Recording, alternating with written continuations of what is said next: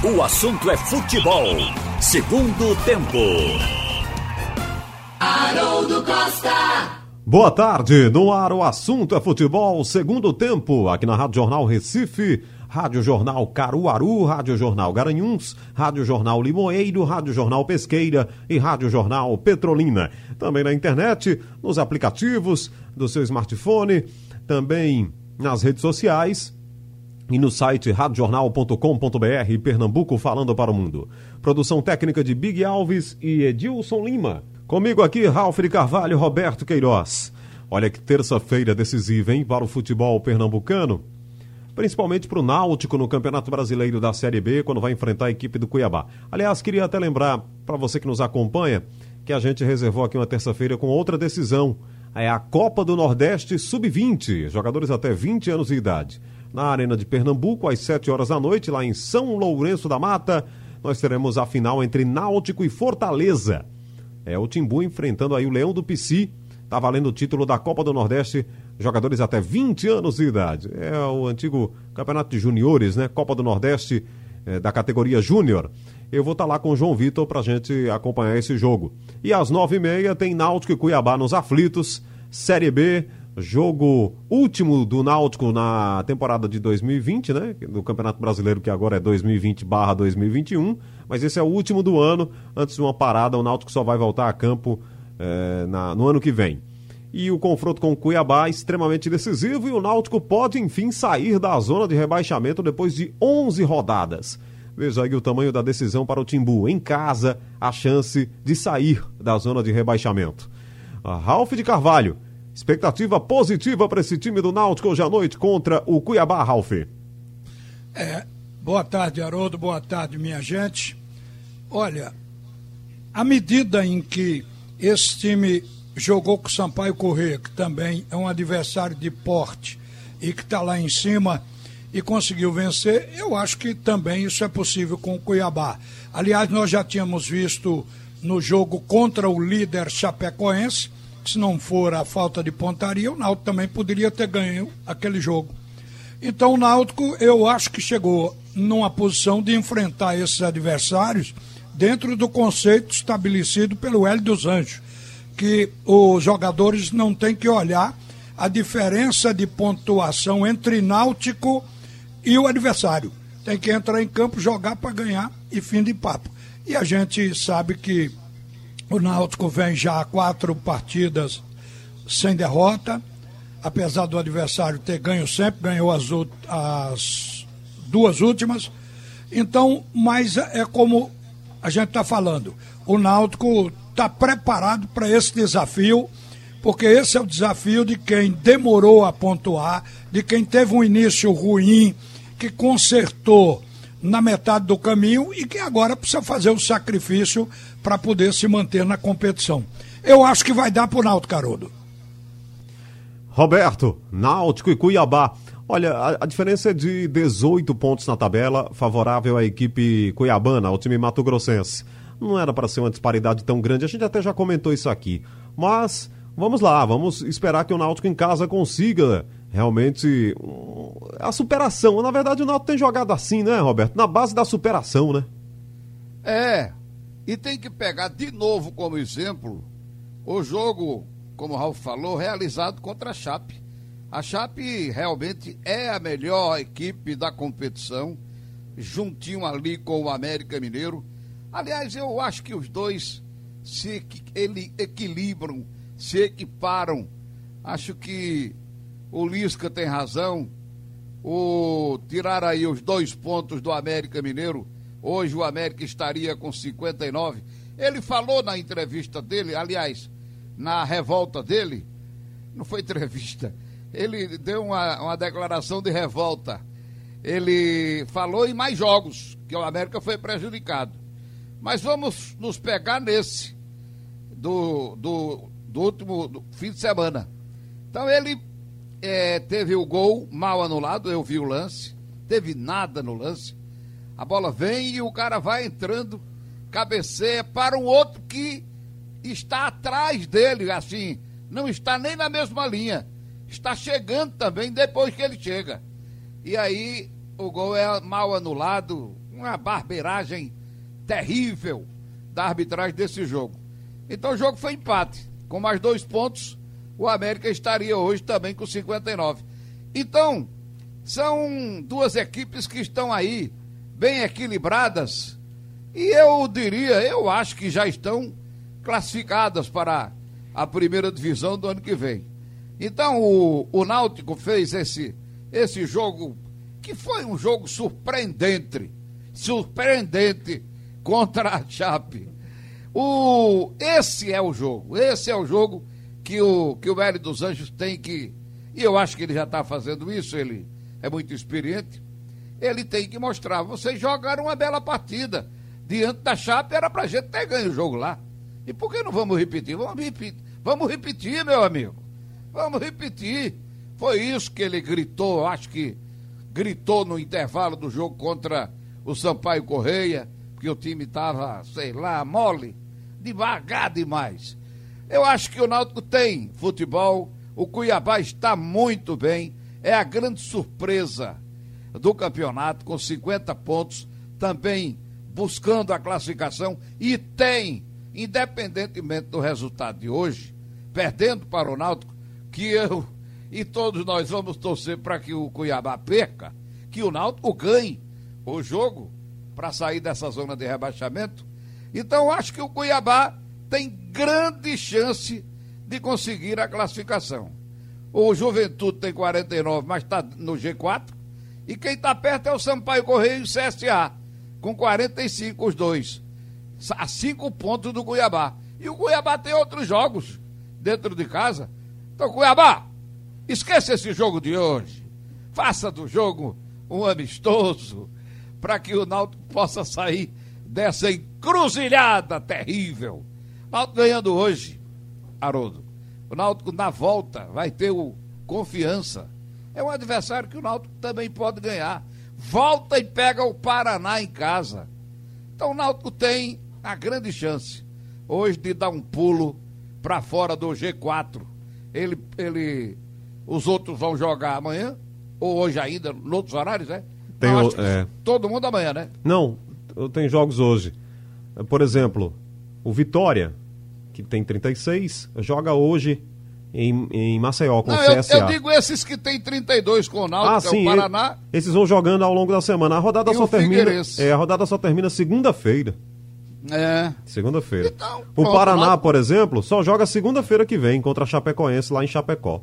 Eita, tá vendo? É um adversário dificílimo pro time do Paraná. E o Figueirense, o Figueirense joga sábado, aí é o clássico, né? Figueirense e Havaí. Outro, tá vendo? Outro jogo difícil também. O Havaí tá ali querendo chegar. Tá bem pertinho também da, do G4. Então são jogos difíceis para os outros também.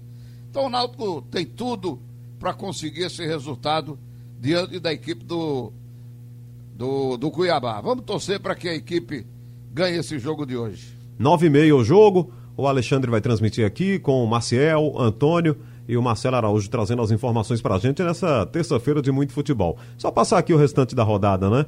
Como eu falei, começa hoje à tarde e só termina segunda-feira que vem. É a rodada 31 de 38, hein? Chegamos à reta final mesmo. Operário e Juventude, 4 horas. Esse jogo em Ponta Grossa. Operário e Juventude. É, esse Operário é um timezinho chato lá da. Aquele que ganhou do Santa Cruz a classificação, tá com 38 pontos. É. Tá com. Tá com tranquilidade total. E, exatamente, enfrentando o Juventude. Mas não tá livre ainda não. Não tá né? não. e o Juventude é o quarto colocado. A Juventude vai jogar aí para fazer mais de 50 pontos, chegar a 52 e até passar é. o próprio Cuiabá. O CSA, como eu falei, joga contra o Vitória. O jogo é em Maceió. É, o Vitória tá ali. 36, vendo a turma é. chegando, o Náutico chegando. O Paraná. Conseguiu perder do, do Oeste. É. Porque é muito esforço para perder do Oeste, viu? O Sampaio Correia recebe o Guarani, aí esse jogo é amanhã. Sampaio Correia e Guarani. O, o Sampaio é o quinto colocado, hein? Ele tá sonhando ali em 45. chegar. É, sonha em chegar no G4, mas ele mesmo que vença, o Guarani não chega. O Juventude tem quatro pontos na frente dele. O, o Botafogo, ah, olha só, Botafogo de Ribeirão Preto e Oeste, os dois, lanterna e vice. Lanterna, se É. enfrentam na quarta-feira amanhã. Aí se em- empate aqui, os dois vão morrer abraçados, né? Figueirense e Havaí, já falamos aqui, o jogo é no sábado. Também no sábado, o América Mineiro enfrenta o CRB. E na segunda-feira, Brasil de Pelotas e Confiança. Segunda-feira à tarde, 5 horas lá em Pelotas. E à noite, para fechar a rodada, Chapecoense e Paraná. O Marcel até já falou aqui. Ô, ô, Haroldo, O- Oi, Ralf. você vê o seguinte, nessa rodada, se o Náutico empatar com o Figueirense, ele poderá até sair da zona do rebaixamento, porque o jogo do Paraná é contra a Chapecoense lá na Arena Condá. Então o favoritismo é da Chape. Então se o Náutico empatar, aliás, pera- é, vai para 33. O problema é o Figueirense não ganhar, para não atrapalhar. Então o Náutico vai para 33, o Paraná fica com 32, ele já salta.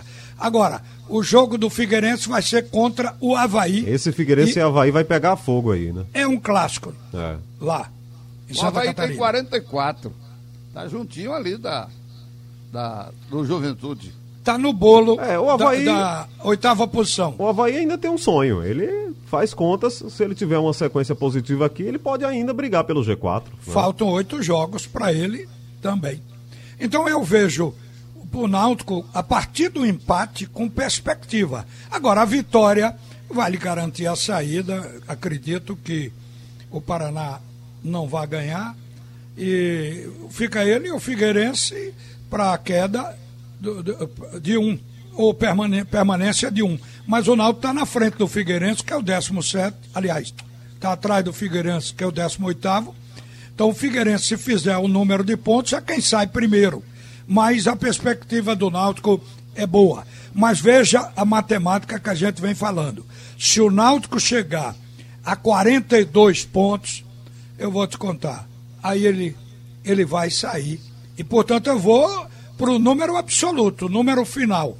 42 pontos, independente dessas composições. Porque a composição que nós estamos fazendo é para ele sair mais rápido da zona do rebaixamento.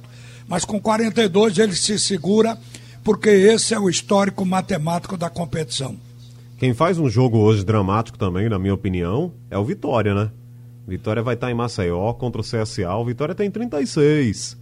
Aí o Náutico ganha do Cuiabá hoje, 35 a 36. Fica um ponto do Vitória. Então, o Vitória não tá. A vida dele não tá tranquila, não. Um jogo dramático lá para eles. É um jogo para eles respirarem. O, o Vitória, que é o 15 colocado com 36 pontos. Essa é a rodada aí da Série B. E a gente vai acompanhar hoje esse Vo- Náutico e você- Cuiabá, nove e meia da noite. Você falou é, no futebol alagoano, o Roberto Fernandes, treinador pernambucano, está se notabilizando como um treinador que salva clube do rebaixamento. Ele é chamado sempre nessas horas amargas. Ah, eu, eu pulei um jogo de hoje. Ponte Preta e Cruzeiro. Ponte Preta e Cruzeiro. Hoje à noite, nove e meia. A Ponte, que vem também aí numa campanha Já irregular. tem 43. É, ele esca- escapou, né, Roberto? Escapou, realmente. Eu acho. É. Mas irregular, né? Se eles queriam pensar em outra coisa aqui, vão ter que ganhar uma, uma sequência muito positiva. E o Cruzeiro com Contra 40. o Cruzeiro, que também é, acho que já está fazendo a campanha de manutenção, né? Mais umas duas ou três vitórias aqui. Duas vitórias e ele já está tranquilo. Não, mais uma vitória. Mais Ele uma, ele escapa, segura. Ralf? Escapa. O Cruzeiro tem, vamos ver, 40 pontos. Mas Basta dois empates. Quer dizer, em tese, pelo ponto de corte hoje. Eu ainda vou ficar com 45 Esse para ponto esperar de corte chegar ao varia final. muito, né, Ralf? Hein? Esse ponto É. de corte fica variando. Mas é 45, aconteceu a curva 42. esperada, Roberto. Ele vinha com 44, 45, chegou até a 46. Agora caiu para 40, está em 42 na Série B hoje, terça-feira. 42 na Série B e 41 na Série A. Então a proposta é 40 a 41 na 38ª rodada. E O essas super- projeções, Ah. elas se confirmam ano a ano, a gente confia. O super número mágico que a gente fala desde o começo da competição é o tal do 45, né? Que aí se você É, chegar. aí, aí é prego batida. É.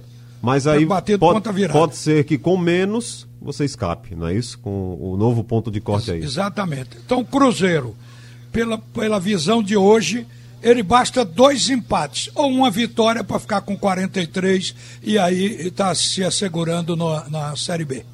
Muito bem. Receba aqui a mensagem do João de Recife, está nos ouvindo pelo aplicativo. Ele diz: Com o empate do Ituano com o Brusque, aumentaram as chances do Santa Cruz?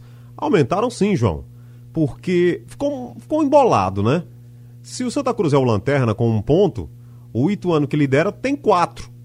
Então, tá tudo embolado aqui, né, Ralf? A, a Série C, esse, o Marcial até já falou no comentário dele, esse Ituano e Brusque 1 um a 1 um de ontem foi bom pro Santa Cruz, né? Lógico, porque era o único que tinha vencido na primeira rodada, o, o Ituano, e o Brusque, de certa maneira, segurou ele com dois empates. É um adversário controlado porque está com a diferença de um ponto. O Santa Cruz basta ganhar do próprio Ituano para pular para a primeira posição, dividindo com o Ituano esses quatro pontos. Ficará com quatro pontos também. Aquela projeção que vocês chamam de otimista, é, ela pode se cristalizar. Depende do Santa Cruz. Porque está provado, inclusive com esse jogo de ontem, esse 1 a 1 de Ituano e Brusque, de que ninguém está jogando hoje mais do que o Santa Cruz jogou na primeira fase. Então foi o Santa que caiu. Se o Marcelo Martelotti fizer a mágica de recuperar o futebol do Santa Cruz em oito dias, é obviamente que ele já pode reagir para o patamar que estava técnico e começar a buscar o seu espaço. O Santa Cruz pode reagir, porque o Náutico reagiu com o mesmo elenco, a mudança foi só um goleiro no tempo de Hélio dos Anjos e reagiu. Hoje está jogando o melhor futebol. Quer dizer, na hora que você passa a praticar o melhor futebol, o resultado vem. O esporte fez uma reengenharia depois de estar tá embicado, caindo. A partir do Curitiba já jogou um futebol diferente, melhorou, ganhou uma, empatou a outra, mas poderia ter ganho, teve chance para ganhar do Grêmio. Então a gente chega à conclusão que só falta o Santa Cruz fazer essa reengenharia no plantel para voltar ao futebol que estava. É só isso que se pede à equipe coral. Porque aí eu acho que vocês vão anotar e ver depois. O primeiro e o segundo vão estar com 12 ou 10 pontos. E o Santa tem possibilidade de chegar a 13. É, aí precisa ganhar tudo. Não sei se dá. Mas eu acho que com 10, 12 pontos, essas vagas serão conseguidas. Você sabe o que, é que pode acontecer, Ralf, Roberto? Nós poderemos ter três equipes empatadas com quatro pontos depois da rodada do sábado. Porque o Ituano joga com Santa, se o Santa Cruz ganhar o jogo, vai para quatro, aí ficariam Ituano e Santa Cruz com quatro. E o outro jogo é Brusque e Vila Nova. Se houver empate, aí o Vila Nova vai também para quatro e o Brusque fica com três. Então, o, o formato, digamos assim, a rodada ideal seria o Santa ganhando, evidentemente tem que ganhar, porque não tem vitória ainda, né? Só tem um ponto, um empate ganhando do Ituano lá em Itu e Brusque e Vila Nova empatando. Aí teríamos três equipes com quatro pontos. Seria a chegada no famoso Photoshop, né, Roberto? Como não se diz. Não tá difícil de no, acontecer. No turf, né? Seria no turf lá na, a foto para saber qual foi o cavalo que tá com a cabeça com um focinho mais na frente, né? Pois é. O resultado foi excelente, o resultado de ontem. Agora, uma coisa a gente precisa dizer, tem que dizer, e o técnico sabe. O time tem que jogar voltar a jogar. Porque, meu amigo, a campanha que Santa Cruz fez foi uma campanha espetacular.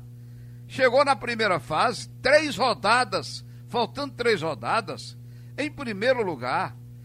Não havia chance de ninguém alcançar. Então, esse time precisa voltar a jogar o que jogou na primeira fase. Três amistosos foram os jogos finais do Santa na primeira fase pelo que fez nos primeiros jogos da competição. Então foi surpreendente, eu me surpreendi com essa campanha, entendeu? Não foi milagre, isso foi trabalho, foi futebol apresentado. Porque não, Não pode você ter uma, uma, uma sucessão de milagres. Ô, ô Roberto, do, e, na competição. e só para lhe ajudar aí no seu raciocínio ainda, para complementar ainda mais, quando o time sofreu com a Covid, que perdeu, chegou a perder seis titulares, ganhou os jogos também. É, exatamente. Então tinha um time e um banco, né? Jogando bem. Eu acho, eu vou lhe dizer, eu acho que o, o treinador, Martelotti, ele é, fala assim com calma, com tranquilidade, é, passando assim uma ideia de que está com tranquilidade, que está calmo e tal. Eu acho que ele precisa é, falar um pouco, pelo menos com os jogadores, não é com entrevista, não. Com os jogadores, ele precisa dar uma sacudidela no time. Chacoalhar, né? Dar uma chacoalhada no time. E acho que os dirigentes também. Se mexer aí com referência ao negócio dos salários, dizer o que é que vai acontecer, dizer o, o, o planejamento, o que é que pode, o que é que vai ser feito para botar o dinheiro da, da, da, rapaziada em dia.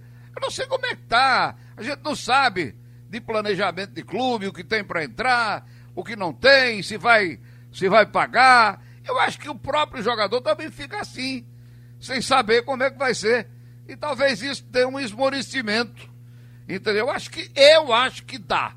Acho que dá um esmorecimento quando não há uma explicação, não vem o, o dirigente para dizer, olha, nós estamos fazendo isso, isso, isso, e vai ser assim, e o planejamento é esse, entendeu? Nós vamos pagar, nem que seja no fim do mês de, de janeiro, ou, mês de dezembro agora, daqui a 15 dias. Eu acho que tem que ter essa chacoalhada também de dirigente. Porque pode ser que isso esteja trazendo esse, esse desânimo no jogador, que não é jogador amador, é profissional. O cara vive disso. Ele vive de jogar futebol. Isso não é coisa de hoje, não. Entendeu? Futebol é profissional há muito tempo. Então acho que talvez isso dê uma chacoalhada, dizer a todos o, o que vai ser feito e partir para o jogo. Pedir a confiança dos jogadores, essas coisas. E, mas é pedir sabendo que vai cumprir também, né? Então, acho que está precisando isso no Santa Cruz para dar essa, essa reação. Olha, o João até trouxe a informação aqui que o Constantino teve lá no vestiário, né? Conversando com os jogadores, é. o pres presidente se posicionou, então, é, de repente já há aí uma ideia de, de falar diretamente, olho no olho com os jogadores. É isso aí, né, João? É, os jogadores não pediram para não cobraram salário, Tarot, nessa, nessa conversa. Houve uma conversa sobre o rendimento mesmo, o que precisa melhorar. O Santa vai antecipar a viagem para Itu, então isso foi falado também para os jogadores, para ter uma concentração maior visando esse jogo. Agora, o próprio presidente falou, reforçou né, o, a programação, porque o Santa virou uma bola de neve, o débito por conta da pandemia, enfim, algumas receitas que não entraram. E aí o Santa, quando virou isso aí, fez uma programação de pagamentos com os jogadores. E tem cumprido essa programação nova. Então, é, tem na programação que o Santa vai ter que pagar uma carteira agora antes do Natal e uma imagem antes do Ano Novo. E eu perguntei a algumas pessoas do Santa e disseram que vão cumprir, que vão pagar o que disseram os jogadores, uma carteira antes do Natal e uma imagem antes do Ano Novo. Então temos uma notícia boa, né, Ralf? É, uma notícia boa. Dinheiro no bolso anima. No futebol, atraso de salário é desestímulo. É, eu perguntei, viu, Ralf, como é que vocês vão fazer para pagar? Aí a pessoa me disse, como a gente vai fazer, é, a gente já sabe. Não podemos estar tá falando, mas se a gente deu a palavra que vai cumprir antes do Natal e antes do Ano Novo com essas duas folhas, a gente vai cumprir. Olha, eu já acho importante a promessa porque não há razão de duvidar, né? o Constantino, o Tonico, esse pessoal tem se esforçado exatamente para conseguir dinheiro para pagar o grupo. A gente sabe da dificuldade do Santa Cruz. Mas essa promessa passou a ser dívida, mais uma, mas eu creio que eles vão trabalhar para isso. Até porque isso é uma coisa que, se não pagar e o time não classificar, vai ficar a vida toda na mente do torcedor. Ele vai cobrar os dirigentes atuais e vão dizer: ó, o time não subiu porque a direção não pagou os salários. Então, o fato de pagar o salário não só motiva, como alivia o lado dos dirigentes também. Espero que o Santa Cruz faça isso. Agora, eu estou certo que se o time do Santa Cruz e o Marcelo Martelotto acertar esse time, cobrar desse time e o time reagir, o Santa Cruz está com tempo para subir. Eu acho que não é nenhuma arrancada ruim do Santa Cruz, não é momento para desilusão na competição. Ô, Ralf, o Vila Nova, primeiro jogo, perdeu em casa. O pois Santa, é, primeiro situação jogo em pior casa, até. perdeu. Então, e o Vila Nova veio aqui e ganhou. O Santa pode ganhar o jogo fora de casa também. Não é coisa do outro eu tô mundo, achando, não, né? Eu estou achando que, que pode. Até agora, nessa fase, as equipes jogam em casa sem torcida. É quase um campo neutro. É, claro. O que facilita que não tem viagem, não precisa deslocamento. Os jogadores, em tese, no jogo em casa estão mais descansados. Mas o resto, pressão, não existe. Então eu acho que mentalizar aqui é campo neutro e ripa na chulipa. Isso mesmo. O Haroldo, e Oi, só para dizer o seguinte, o, eu disse que o Santa deve pagar aí uma carteira e uma imagem ainda esse ano, ou seja, antes do Natal e antes do Ano Novo, cada uma, mas a dívida do Santa não é essa só, entendeu? Tem mais ainda. Tem mais pelo menos duas imagens e uma carteira. Mas vai ficar aí com uma carteira para o início de janeiro e também com essas duas imagens que são 12 jogadores que recebem. Olha, se sair qualquer quantidade antes do Natal, já dá para ser do Natal, dá para comprar o peru. Então eu acho que isso anima. Bota a o roupa, dinheiro no bolso da rapaziada. A roupa de Natal os jogadores já têm, viu, Ralf? Porque a roupa de Natal vai ser da concentração, que o Santa vai viajar na véspera de Natal. tá certo. Ah, Ralf, o esporte com dificuldade com o centroavante, né? Se a gente pegar o ano passado, claro que o, o Hernani e o Guilherme, eles brilharam lá na Série B, dividiram inclusive a artilharia da competição e fizeram uma grande temporada. Aí veio 2020 e o Hernani não embalou, na volta do futebol, ainda ele ainda pegou dengue lá na Bahia, e agora nem relacionado está nos jogos. É, o próprio o próprio Jair já chegou a colocar o, o Bárcia de centroavante, aí o Bárcia se machucou também. E agora é a vez, a hora e a vez de Dalberto, que fez o gol lá contra o Grêmio. Quem diria, né, que o Dalberto ia vir do Juventude e já seria titular na primeira divisão, Ralf? E é jogador de beirada, pelo que consta. É, eu me lembro dele, eu me lembro dele no Juventude, inclusive nos aflitos, jogando na, na ponta, não é centroavante não. E, e ele foi contratado com essa proposta. Mas os atacantes de área não vingaram, né? O Brocador, você falou aí, o Maxwell, quando foi contratado, era uma aposta que não vingou. A gente sabe que o, o Mikael entra, mas não se sustenta, não convence o treinador. Então acho que Jair Ventura, que sabendo da condição financeira do esporte, não chegou a indicar um centroavante que estivesse bem jogando para trazer para o esporte, ele nem indicou, ele aceitou, então ele vai terminar o campeonato assim, improvisando jogador de referência. Mas o esporte já até está aprendendo a jogar com esse falso 9. O que a gente está vendo que está para acontecer aí é um risco muito grande que o esporte está correndo, é perder Lucas Mugni por falta também de capacidade financeira para segurar o jogador. Porque o Mugni termina o contrato no dia 31, teria ou terá que fazer uma extensão contratual. Essa extensão contratual ela tem que ser publicada no BID antes do término do contrato dele, ou seja, antes do fim do ano, porque senão ele vai entrar como novo contratado e aí já não pode mais inscrever, porque as inscrições se encerraram no dia 20 de novembro, mês passado. Então, essa é o que está pegando. Hoje de manhã a gente perguntou a Vandesso, tem uma quantidade de pessoas cercando o Mugni e o empresário dele, que é o Hernan Jara, para tentar convencer o argentino a aceitar a proposta de continuidade no esporte, pelo menos até o dia 24 de fevereiro. Então o que está pegando é isso, porque Mugni hoje passou a ser o jogador mais importante do esporte. Mais importante do que Thiago Neves, que é o mais bem pago da Ilha do Retiro. Então aí é que tá. Se o esporte vai conseguir isso, tomara que consiga, porque também Haroldo e Roberto e o João que está aí, o que eu estou achando é que o empresário e o Mugni estão querendo é, pegar a valorização que Mugni perdeu por não vingar no Flamengo quando o argentino veio para cá para o Brasil. Então agora no esporte, como ele está em alta, eu acho que ele está querendo colocar uma valorização em cima do contrato atual e a oportunidade para ele é essa aí. Bom, ainda sobre o centroavante, Roberto, eu me lembro bem aqui quando o esporte anunciou o Thiago Neves, você foi um dos primeiros a dizer, gente, é melhor investir no centroavante. O Hernani não tá lá essas coisas.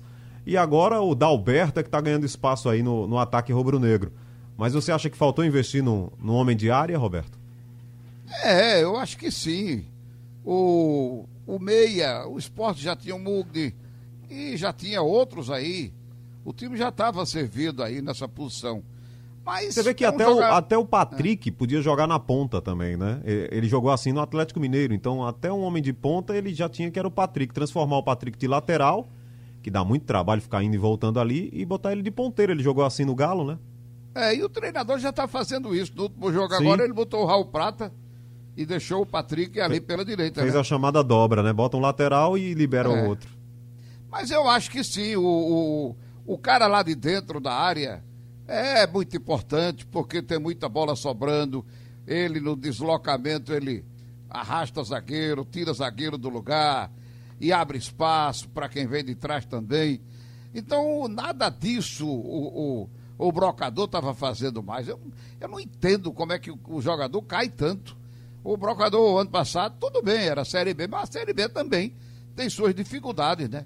Mas o brocador esse ano, pelo amor de Deus, foi uma coisa lamentável. Até agora, lamentável. Parece que ô Haroldo e tá Roberto. começando a carreira agora. Oi, Ralf. Olha, até os matemáticos erram. Eu peguei uma matéria aqui, não é da agora, não é recente, mas é interessante para refletir. O Tristão Garcia, que é um matemático famoso, ele, ele dava o seu palpite a respeito dos clubes que iriam subir para a Série A. Botou Ponte Preta, chegou a ter 97% de chance, Joinville, Vasco, esses três, eu não estou achando a quarta colocação, não, o, quarto, o quarto indicado. América. Então, ele errou feio aqui, né? Só Isso vai dar foi- o América. Isso foi em que ano? Esse ano, rapaz. Não, mas o Joinville Ah, não, tá, porque tem o Joinville. É, matéria antiga. Isso Eu aí faz tempo, viu, Ralf? É. Não, porque eu peguei, eu estava dizendo, mas rapaz, será que esse cara errou tanto assim? Mas tinha o Joinville aqui que, que mostrou que não é desse ano. É, exatamente. Esse ano, rapaz, tem, tem os times menos votados. O Cuiabá, o Cuiabá, com todo respeito, mas o Cuiabá ninguém esperava que estivesse hoje entre aqueles que podem se classificar, não é? O, É, porque eu estou Tá, lendo uma matéria. a Chape ainda, ainda se entende, mas o Cuiabá é, é difícil, né? Quem tá junto É. lá? O Juventude. É, quem é outro, Haroldo? Vocês têm na cabeça? Eu mudei aqui a, a classificação da Série B, vou voltar. Não, a classificação da Série B é Chapecoense, América, Cuiabá e Juventude. É isso aí. Pronto. Os, O Sampaio é, a- é o quinto, CSA o sexto e aí vai. Pois é. Agora, olha, É pra- surpresa o Cuiabá encerrar. e, e- e lá atrás, fora, a Ponte Preta, o Cruzeiro, Uhum. apesar de todos, de todos os problemas. Até o né? Vitória tá tão mal, né? Vitória também é 15 É. Então é, é assim. Vamos, Viu? vamos Eu estava vendo aqui matérias do ano passado e dos anos anteriores. Por isso que eu tirei aquela previsão do, do Garcia antes da competição começar. Era como a gente faz todo ano. Mas você pode olhar que não tem 100% de futebol. É difícil acertar até os quatro, porque este ano nós colocamos o Clube Náutico Capibaribe, todo mundo tinha medo do Cruzeiro, aí veio a punição da FIFA, o Cruzeiro foi descartado. Mas dificilmente alguém acertou em 100% os clubes que vão chegar no G4 e subirem para a Série A. E quem tá lá juntinho querendo entrar, a- é, se houver qualquer é, bobeada, entra o Sampaio Correia. entre o CSA. Eu estava Os olhando que ninguém, 45. indi- ninguém indicou o Cuiabá. Todo mundo vai errar, porque eu já vi que aqui cinco ou seis listas, que era o que eu estava procurando, das indicações de quem pode subir, e o Cuiabá não consta em nenhuma delas. Bom, na Série A, o Goiás, que é o adversário do esporte, acumulou mais uma derrota, né? É, perdeu aí para o Corinthians e segue com 20 pontos. Agora ele tá coladinho ali com o Coritiba. O Coritiba tem 21, que também tá perto do Botafogo, que tem 23. Então essa turma aqui, Botafogo, Coritiba e Goiás, apesar do, do Botafogo aí vir de uma vitória, a situação deles é muito complicada, né? Ah, a diferença do, do Goiás para o primeiro time fora da zona de rebaixamento, que é o Bahia, é de 8 pontos. Dá pra tirar? Dá. Mas não é tão fácil, né, Roberto? Não, que dificuldade é, é total pro Goiás, pro Curitiba, 21 e 20. É. O Botafogo com 23. Pode sonhar ainda, cinco- né? Tem Pode- 5, ainda pode sonhar, né? Pode, é verdade. O Vasco tem 28. E aí a gente vai ver o que, o que vai acontecer de ajuda ou não para esses dois do Rio. Eu sou desconfiado.